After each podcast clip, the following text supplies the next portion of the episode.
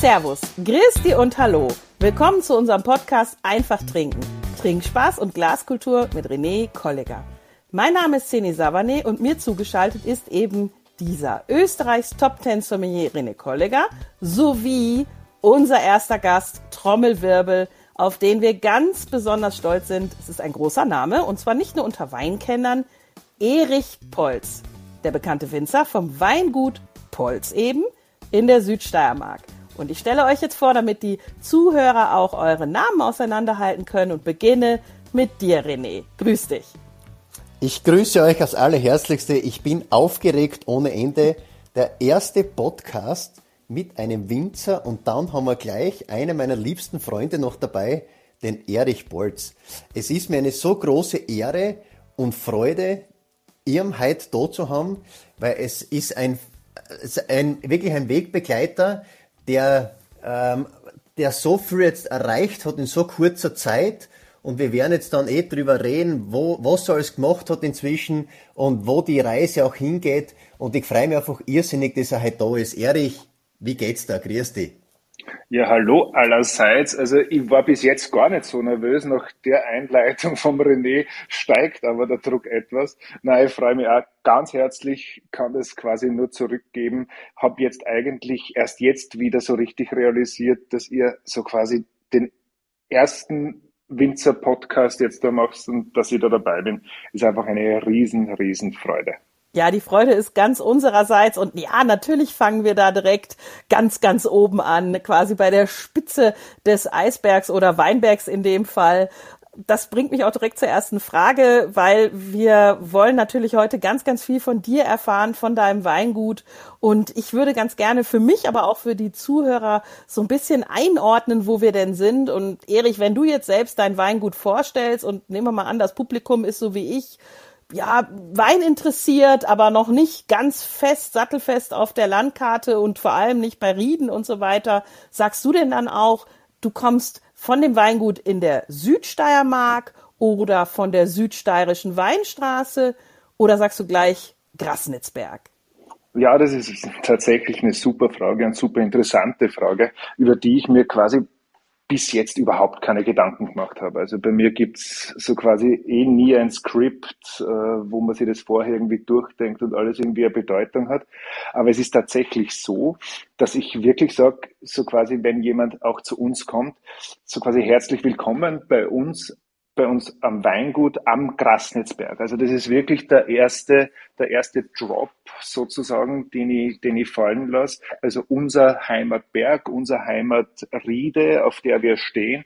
Und dann aber gleich so quasi im zweiten Atemzug ähm, in der wunderschönen Südsteiermark. Also da mache ich ein mhm. bisschen, bisschen Regionsmarketing und das ist wirklich lustig, weil wir eben mit der näheren Herkunft beginnen, also mit dem kleineren Teil, das ist eben ein begrenzter Berg, eine begrenzte Riede, und dann halt gleich rauszoomen in die Südsteiermark, weil das eben unser Weinbauregion ist, in der wir wirken und arbeiten dürfen.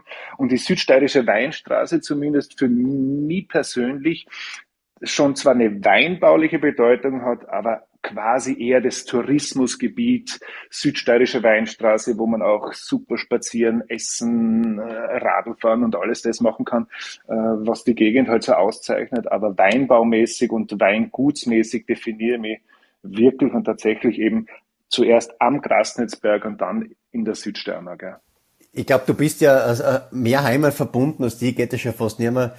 Jetzt mit dem, mit dem Buschenschank, was jetzt ähm, auch du dann wieder neu äh, kultiviert hast am Weingut, wo ja nur heimische Produkte gemacht werden. Ähm, die, die Leitrebsorte natürlich Sauvignon Blanc am Weingut. Und also du bist, ich glaube, schon irrsinnig verwurzelt mit, mit der Region, mit deinen Böden, mit deiner Herkunft. Und ich glaube, das macht auch die Weine dann aus. Mhm. Also das Thema Herkunft oder der Begriff Herkunft ist, glaube ich, nicht nur für mich mittlerweile zentral worden.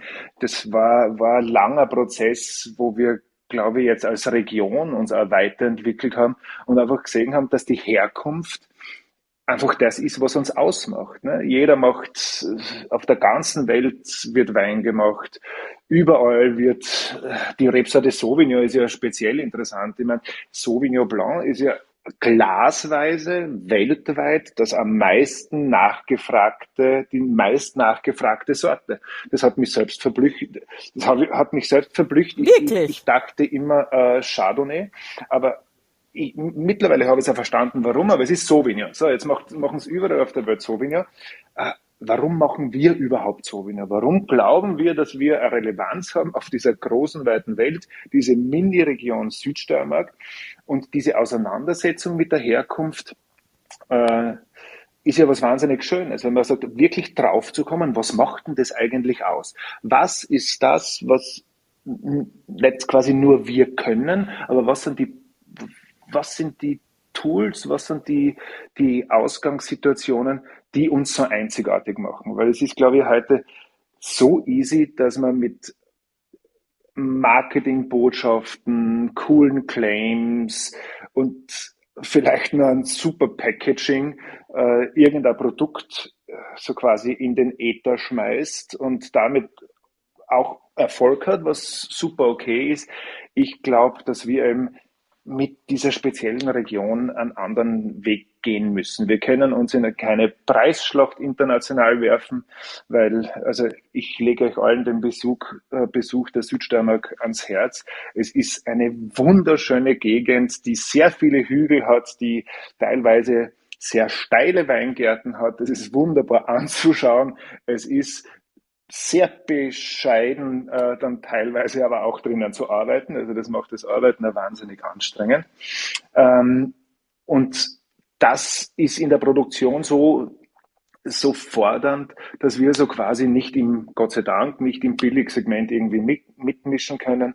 Und wenn es dann so quasi auch in der Wertigkeit nach oben geht, dann braucht man halt auch ein Argument, das, das die Südsteiermark zu Südsteiermark macht und dann vielleicht die eine Lage äh, zu der in, in Abgrenzung zur anderen. Und da muss man halt wirklich, glaube ich, sich als Mensch und als Produzent ein bisschen zurückziehen. Vielleicht ein bisschen weniger machen und ein bisschen mehr so quasi kommen lassen.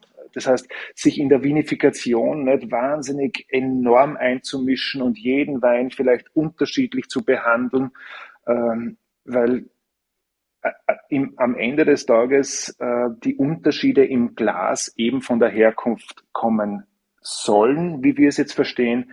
Und ich glaube, das drückt sich auch mit dem Herkunftssystem aus, das wir mittlerweile, glaube ich, jetzt seit über fünf Jahren in der Steiermark haben, was vergleichsweise eine kurze Zeit ist. Aber dem hat sich die ganze Region jetzt gewidmet, ja. Ja, aber man muss immer sagen, das, was die Steiermark in dieser kurzen Zeit auch immer, weil bei dir, du bist jetzt in der vierten Generation, und das ist jetzt auch, man das Herz jetzt für an, vier Generationen, aber wir müssen immer schauen, das Burgund, gell, das ist ja auch gewachsen, nicht in vier Generationen, sondern schon in mehreren Generationen. Und so wie, so wie du, man, du bist jetzt seit 2020 offiziell verantwortlich für das Ganze.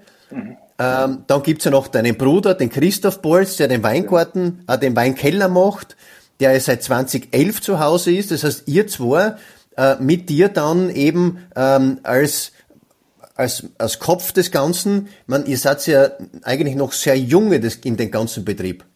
Ja, also ich meine, diese zeitliche, diese zeitliche Dimension, die du ansprichst in der ganzen Region, ist eigentlich beachtlich. Also wie du sagst, jetzt bei uns ist es jetzt zwar die vierte Generation, also ein bisschen über 100 Jahre, aber die Weinbau wird übrigens schon natürlich sehr lang betrieben. Wir, äh, Im Zuge dieser Herkunftsrieden-Thematik haben wir uns alle auch mit, mit alten Landkarten und Katastern beschäftigt. Also das gibt schon Jahrhunderte, aber höchstwahrscheinlich nicht mit diesem Fokus, mit dem es wir jetzt angehen. Das tatsächlich hat schon, das sind jetzt vier Jahrzehnte. Mehr, mehr ist es nicht. Es hat natürlich auch in den 60er, 70er Jahren ein paar Visionäre gegeben, aber das war wirklich nicht nur eine Minderheit, sondern das war verschwindend.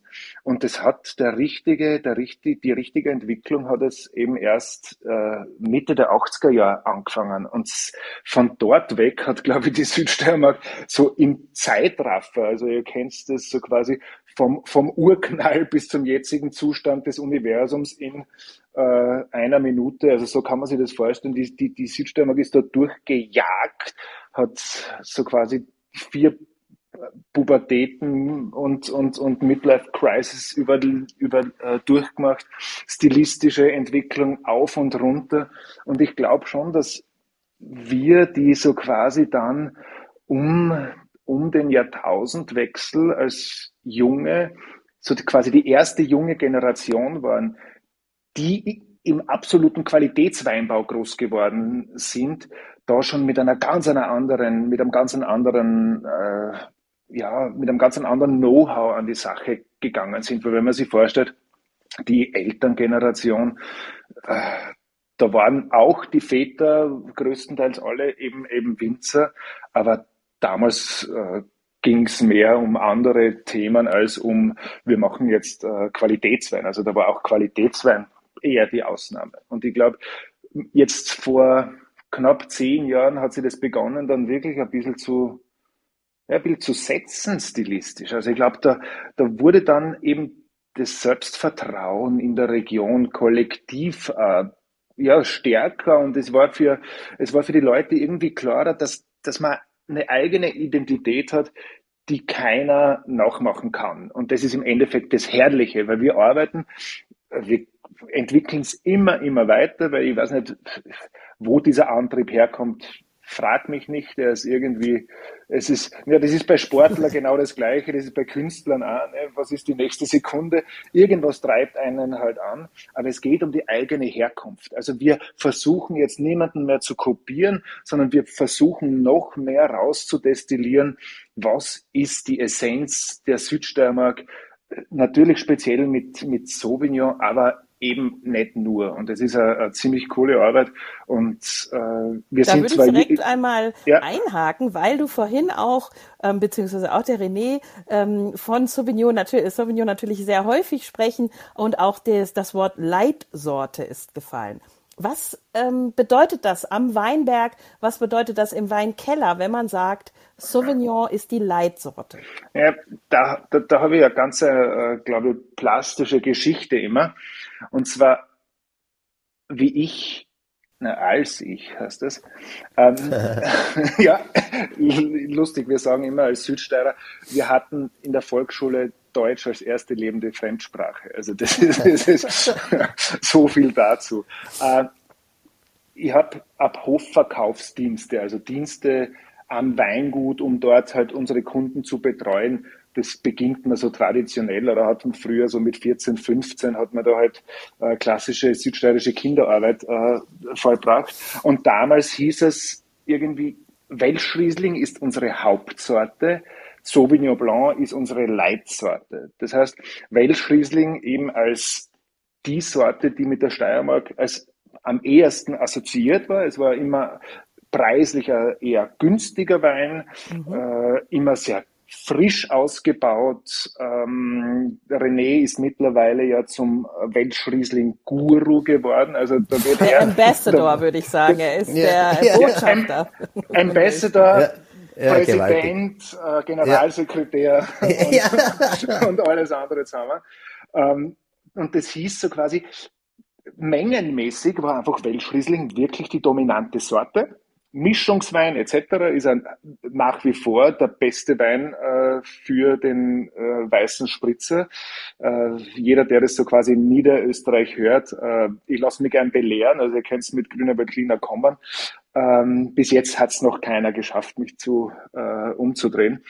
Ähm, aber es war damals schon klar, mit Sauvignon schaffen wir auch über die Jahrgänge hinweg ähm, eine Qualität, die anscheinend mit dieser Rebsorte und der Region, wo diese Kombination einfach wahnsinnig gut funktioniert. Es war eine Rebsorte, die jetzt zwar international klingt, die hat es ewig schon gegeben in der Steiermark, halt zu einem wesentlich geringeren Prozentsatz, damals bekannt unter Muscat Silvaner, ist ein ganzer lustiger Name, klingt fast schon antiquiert. Mhm. Ja, und das hat sich, das hat sich raufgeschraubt auf wirklich die dominante Sorte.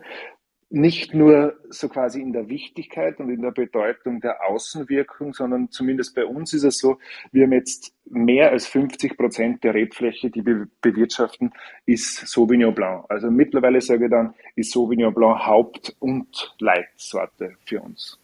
Genau, da musst du jetzt ein bisschen mehr erzählen. Ähm, man muss immer das Thema Polz so sehen, seit du jetzt übernommen hast, ist jetzt ein neuer Schwung reinkommen und da hat sich jetzt ja irrsinnig viel verändert. Ähm, wie groß seid ihr jetzt? Ähm, du hast ja gesagt, äh, 50% ist Sauvignon Blanc. Ihr seid ja auch verstreut, wenn man so will, äh, fast in der ganzen Steiermark mit, mit Leutschach, Ehrenhausen, Gamlitz und Kitzek. Das heißt, ihr habt ja überall ein bisschen was. Die Herkünfte sind ja wirklich die Steiermark an sich. Erzähl nur ganz kurz, äh, was ist jetzt, wenn man so will, in, im Weingut Polz neu? Was tut sie da und, und was ist da jetzt so neigst da? Ich glaube, das, das Neueste am Weingut ist, dass ihr eben seit 2020, seit, der, seit dem Generationswechsel, äh, eigentlich alles ist wie sehr früher. Also es gab ja mittlerweile auch äh, tolle Engagements mit ähm, Übernächtigungsbetrieben, Restaurants, Weinhandel etc.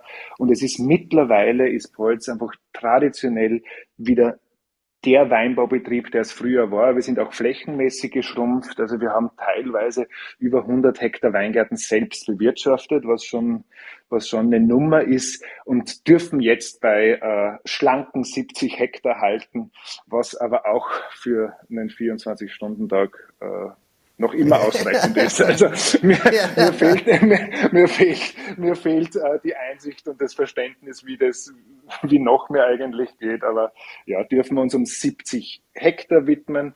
Natürlich auf den schönsten, muss man ja wirklich sagen, auf den schönsten Lagen. Also alles, was der René vorhin aufgezählt hat, habe ich schon persönlich besucht und wir hatten das vorhin mit den touristischen Begriffen oder der touristischen Relevanz der südsteirischen Weinstraße oder überhaupt der Südsteiermark. Ähm, jetzt haben wir noch Kitzek im Sausaal zum Beispiel als so kleines äh, Örtchen, als Enklave. Das ist ja alles traumhaft schön.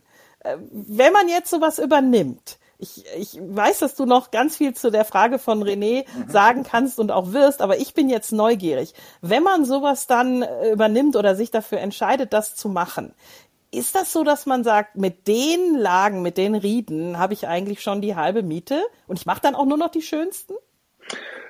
Äh, ich, es gibt eine, eine Entwicklung, oder es, es gab sie zumindest, dass es geheißen hat, der Wein macht sich nur mehr im Weinberg und so quasi, es kommt überhaupt nicht mehr auf den Winzer an, es ist nur mehr der Weingarten.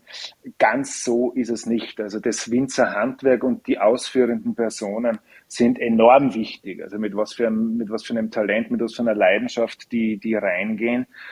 Ich und wir, glaube ich, oder viele von den Kollegen verstehen aber Weinbau und äh, das Weinmachen als Handwerk und beim Handwerk ist eines verdammt wichtig, nämlich das Material.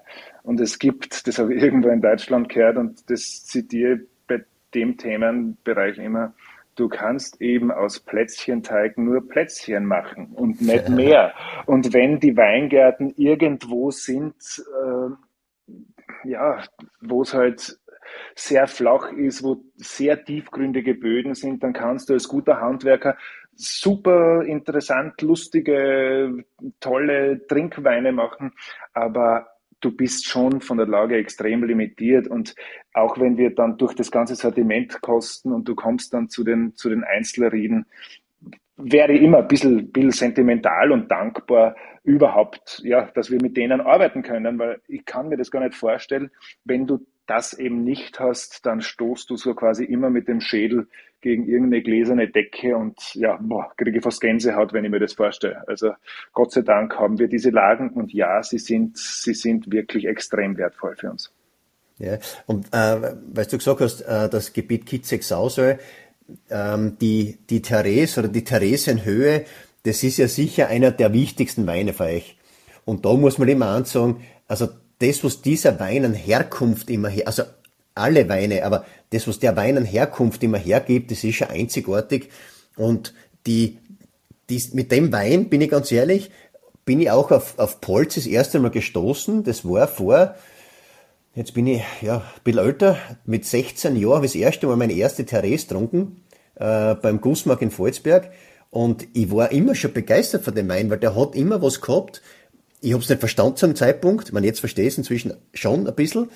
Der hat immer eine Kühle, eine Eleganz gehabt und eine Einzigartigkeit gehabt, die halt, das gibt's selten auf dem Planeten. Mhm. Und das Gleiche, und das ist immer das Gleiche auch, wenn du dann am Hochgrassensberg kommst, das ist wieder eine eigenständige Stilistik, die wieder so eigenständig ist und ich glaube, deswegen lieben auch alle Sommeliers und, und, und auch die, die Weintrinker, die Steiermark, weil wir halt einzigartig sind mit dem, was wir haben.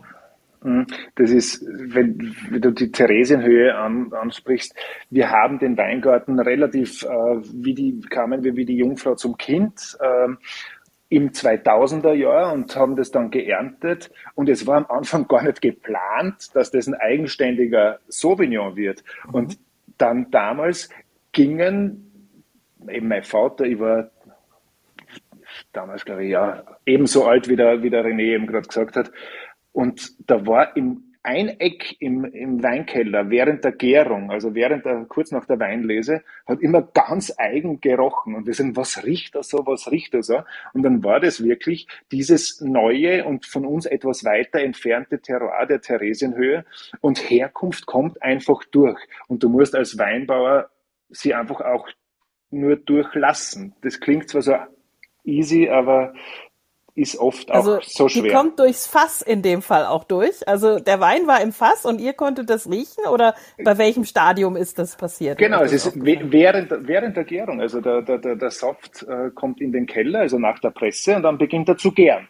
Äh, und gären muss er natürlich, da muss das Gebinde offen sein, weil es ent, ent, entsteht ja CO2. Und es hat wirklich ganz eigen gerochen und damit, und dann verfolgt man das natürlich über die Zeit und sagt, okay, das ist so, das ist so different, äh, wir müssen das eigenständig abfüllen, ja. Und das war, hin und wieder drängen sich auch Weine einfach so ins mhm. Leben und, und es ist nur die Herkunft gewesen. Wir haben es nicht anders behandelt als unsere anderen Weine und das tun wir auch heute nicht. Und ja, ist nach wie vor ein Dauerbrenner, ja.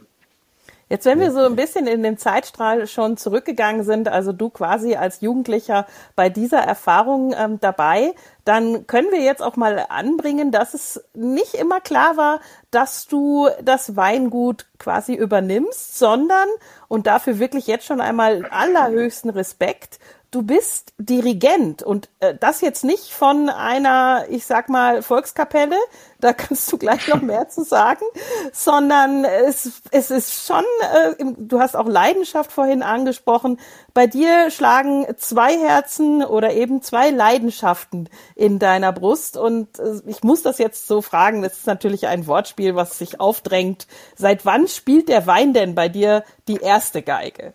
ja, die Analogien sind natürlich aufgelegt. ähm, und es ist vielleicht eben äh, nicht, nicht so alltäglich. Man muss eher fragen, wann, seit wann spielt der Wein wieder die erste Geige? Mhm. Also ich, ich bin schon damals als Jugendliche sind wir alle total reingekippt. Also ich weiß nicht, wie das ging. Höchstwahrscheinlich haben, hat die Vorgängergeneration auch so einen Enthusiasmus ausgestellt, dass wir mit 13, 14 schon gesagt haben, okay, was ist das? Wein reinriechen. Also wir haben gebrannt, haben auch mit 16, 17 dann natürlich auch genug genug äh, Quali Quali Qualitätskontrolle gemacht und haben dann auch teilweise wirklich habe mit meinem Bruder bis in die frühen Morgenstunden haben wir, haben wir die eine und die andere Flasche und haben damals schon gesagt, wie wir die steirische Weinwirtschaft revolutionieren werden. Und also es war wirklich der Drang zum Wein war da. Ich habe dann aber lustigerweise bei, bei der Matura, also beim, beim Abitur, habe ich gesagt, ich mache jetzt, ich übernehme den elterlichen Betrieb, aber wenn der nicht wäre, dann würde ich Orchester dirigieren studieren, weil die Musik eben immer damals durchs, speziell eben durch Singen, eine extreme Leidenschaft war. Und da, das, das habe ich dann irgendwie so im wahrsten Sinne des Wortes in die Schublade. Ich muss da jetzt einhaken, dafür bin ich bekannt. Das ja. heißt, du singst auch. ja, äh, vor allem früher. Also die, die, letzten, die letzten zehn Jahre haben wir haben eine zukünftige Karriere als Sänger vielleicht etwas torpediert. Mhm. Ähm, die Stimme, aber, verstehe. Aber früher, aber früher war das, war das ganz passabel, aber nur im Kollektiv. Also ich, ich wollte nie irgendwie solistisch werden. Äh, Sei es drum. Ich habe diese ganzen musikalischen Ambitionen auf jeden Fall in die Schublade äh, geschoben, nämlich im wahrsten Sinne des Wortes. Ich habe in Wien dann Weinbau studiert und hatte in meinem Nachtkästchen immer den Studienplan äh, von, vom Orchesterdirigatstudium. Mhm. Mm, und bin dann, und das war eine der schönsten Erfahrungen, ich war zweimal in der Burgund auf Praxis und habe da wirklich in ganz fantastischen Betrieben mit ganz fantastischen Menschen gearbeitet. Und irgendwie also ich kann zwar über Dinge viel nachdenken, aber ganz die wichtigsten Entscheidungen in meinem Leben sind komplett ohne Nachdenken passiert. Also ich war da in Jean-Paul-Musigny, habe 2007 mein zweites äh, Praktikum dort, dort gemacht in der Burgund und just danach, also wo man eigentlich sagt, und jetzt gehe ich nach Hause und setze alles das um, was ich jetzt gesehen habe, habe ich gesagt, ohne Musik wird es nicht gehen und habe entschlossen, keinen Fuß mehr ins Weinbaustudium zu setzen. Habe gesagt, ich möchte mir mit 50 nicht vorwerfen äh, im Konzert, das könnte ich sein da oben. Und dann habe ich mir eingeschrieben und wie durch ein Wunder sogar die Aufnahmsprüfung bestanden. Ja. Und, so, und so kamen dann 15 Jahre, wo ich dann weg war eigentlich vom aktiven Weinmachen. Das Passive ist mir geblieben und mhm. ja, das war eine wunder, wunderschöne Zeit und ja, für mich ganz wertvoll und sogar wertvoll für das, was ich jetzt tue. Ja. Also das Thema Leidenschaft und Kunst und Handwerk, das, das spielt ja alles rein. Ähm, jetzt, wenn man in die Jetztzeit geht, ähm, wo merkt man da deine, deine Handschrift? Also ich zum Beispiel bin mit dem Radl mal bei euch vorbeigefahren im letzten Jahr. Da war gerade Ernte, die Erntezeit hatte begonnen. Es war richtig, richtig Betrieb, also geschäftig. Es ging zu. Die Trauben wurden angeliefert. Ihr hattet aber gleichzeitig auch noch Gäste im Buschenschank, sowohl auf der Terrasse als auch herinnen das war schon, ja, hat man gemerkt, es ist ein großer Betrieb. Und ähm, jetzt habt ihr zwar von den äh, Reben oder von den Hektar reduziert, aber wie sieht's denn, ich sag mal so, mit allen Nebeneinkünften beziehungsweise eben mit dem Thema Gastwirt aus? Bist du jetzt Winzer und Wirt im Grunde genommen? ja, also ich habe 2020, wie ich nach Hause gekommen bin, äh, auch aufgrund von Erfahrungen aus der Vergangenheit mir selbst geschworen, äh, ich mache nichts mehr außer Wein äh, und schon gar nichts mit Hotellerie oder Gastronomie. Ja, jetzt habe ich den Buschenschrank wieder eröffnet, ähm, aber auch nur deswegen, weil ich gespürt habe, es fehlt halt was. Also das, das Ding, ich glaube weniger an so Revolutionen, wo man, wo man dann auftaucht und alles neu macht und schon der Masterplan da ist, was jetzt die nächsten Jahre passiert. Ich glaube, es ist schon viel dieses mal da sein und schauen, was passiert jetzt. Ne? Wie ist die Stimmung im Betrieb?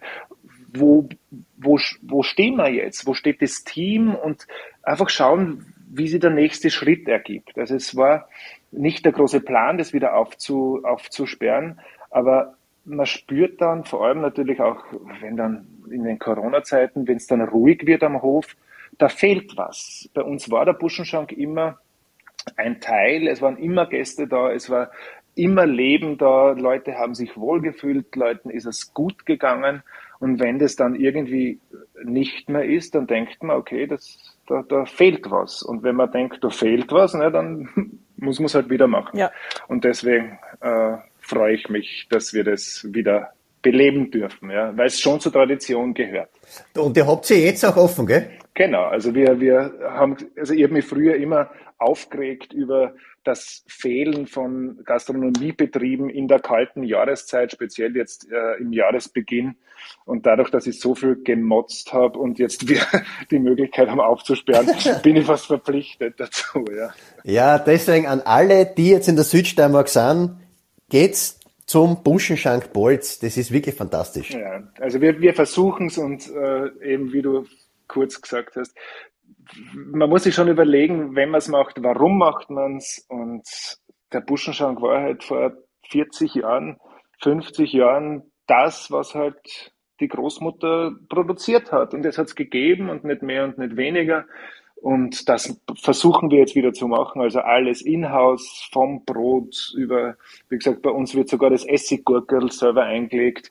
Und dafür oh. ist es vielleicht das Angebot ein bisschen überschaubarer, aber es geht halt wieder, es geht halt wie zu dem ganz, ganz, ganz Speziellen hin. Und da ist halt viel Handarbeit auch drinnen. Und das finde ich hat für mich persönlich halt einen wahnsinnig großen Wert und ich hoffe, dass wir halt Leute finden, für die das ähnlich ist. Ja. Absolut. Ich bin schon mal einer davon. Also absolut. Ich muss einfach sagen, ähm, der René hat es uns auch schon in einer Folge erklärt und ich durfte es natürlich selber auch vor Ort schon sehen. Buschenschank und äh, Steiermark, Südsteiermark, das gehört einfach zusammen. Das ist einfach äh, etwas, was man nicht trennen sollte und deswegen ist das schön, dass ihr das anbietet. Ich würde ganz gerne so Richtung Ende der ersten Folge noch mit einem Thema vielleicht etwas aufräumen. Und zwar haben wir mehrfach schon gehört, Qualitätsweine, äh, nicht im Billigsegment. Und jetzt bin ich ja Konsument, Weinliebhaber, Konsument. Und ich darf aber hier sagen, bitte, liebe Zuhörer, auch wenn sowas gefallen ist wie äh, Burgund oder Bordeaux, das ist es nicht. Also das ist alles leistbar. Also Weine aus der Südsteiermark und auch im Speziellen von Polz sind leistbar. Ihr könnt mir da bitte jetzt widersprechen, aber nicht, dass wir hier rausgehen und die Menschen glauben, ein Besuch in der wunderschönen äh, Südsteiermark mit Buschenschank, mit Wein kaufen dann bei Polz ist irgendwie ähm, eine Anlage oder eine Luxusreise. Ja, also das ist, ist, mir ein wahnsinniges Anliegen und ich danke dir für diese unfassbare Werbung, möchte auch sagen, ich zahle nichts dafür. Also, ja, das glaubst du.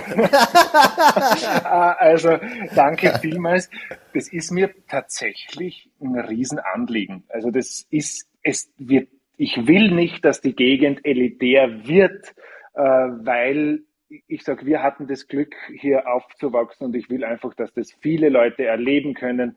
Es wäre auch so schön, wenn wir mehr, wenn wir mehr äh, die Leute motivieren können, mit der Bahn anzureisen, dass wir da Verkehrsmittel anbieten, dass es sich einfach jeder, jeder leisten kann, der, der sich für das interessiert, ja. Ja, für den Podcast bin dann ich natürlich auch zuständig. Das Thema, wie reise ich in die Südsteiermark, Anreise, was mache ich vor Ort, Programm und so weiter. Das ist ja mein Steckenpferd. Jetzt habe ich zum Schluss noch eine Standardrubrik, weil wir haben hier bei Einfach Trinken immer Standardrubriken zum Abschluss. Und ja, natürlich muss ich jetzt ein bisschen auf deine persönlichen Vorlieben gehen. Das machen wir gerne.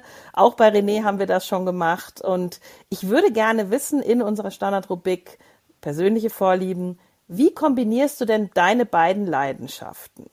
Hast du so einen gewissen Wein von dir, der zu einer Musik passt? Also sagst du zum Beispiel was Prickelndes zur Klassik oder Weißwein zu Jazz? Ich weiß jetzt nicht, ob Jazz deine Musikrichtung ist, das wirst du uns gleich sagen. Ähm, oder ist es sogar so, wie ich es zum Beispiel mal in Portugal erlebt habe? Da hat in einer Adega ähm, also Weinkeller auf Portugiesisch. Das war wie in einer Kathedrale und da hat es aus den Lautsprechern Sinfonien gegeben. Also alle Fässer wurden ähm, ja von diesen Sinfonien betört. Wie ist das bei dir in dem Leben mit Wein und Musik? Ja, also bei uns im Keller äh, spielt keine Sinfonien. Äh, wir konzentrieren uns da wirklich aufs Arbeiten. Ähm, ja, ist nett, wenn es jemand macht. Denke, nicht, dass es jetzt ein Riesending hat. Also diese beiden Dinge eigentlich am liebsten getrennt. Also wenn ich ins Konzert gehe, habe ich sowieso natürlich nichts äh, zum Saufen dabei. Ähm, aber und zu Hause, wenn ich einen Wein trinke, meistens auch keine Musik. Es gibt eine Ausnahme, äh, René weiß das, also wo es wunderbare Musik gibt und wo man auch äh, herrlich äh, Sprudelndes dazu trinken kann, ist auf den, auf den Wiener Bällen. Also so quasi der Walzer und äh, Sekt und Champagner vertragen sich bestens äh, und da liebe ich es auch und ansonsten sehr gerne extra. Mhm. Ja, das lässt ja wieder ähm, auch dafür sprechen, dass man die Sinne braucht und dass deswegen vielleicht der Wein doch besser noch verkostet werden kann, wenn man alle Sinne so wirklich unvoreinge oder un, wie sagt man, ungestört ähm, auf den Wein anwenden kann und nicht quasi durch das Ohr mit der Musik man abgelenkt ist. Ja, also ich finde, das macht absolut Sinn. Ehrlich gesagt ist es bei mir beim Abschmecken und beim Verkosten auch so. Da muss ich mal kurz alles ausmachen. Ähm, René, und bei dir weiß ich ja äh, Rockmusik und das wirst du uns dann vielleicht mal in einer zukünftigen Folge erklären, ähm, ob Rockmusik zum Beispiel mit Rotwein und einer Zigarre zusammenpassen.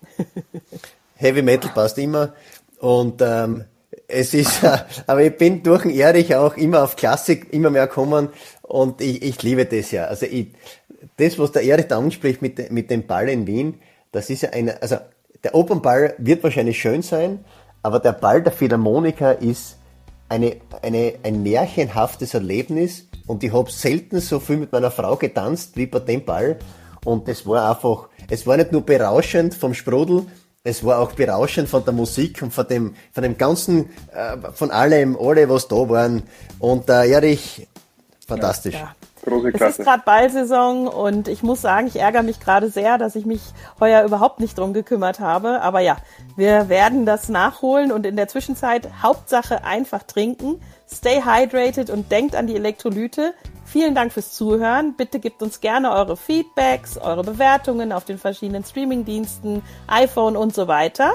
Und wir hören uns dann wieder mit Erich Polz in der zweiten Folge, wo wir natürlich auch die wunderschöne Südsteiermark haben Und noch viel mehr über Herkünfte sprechen. Alles Liebe. Ciao, grüß euch.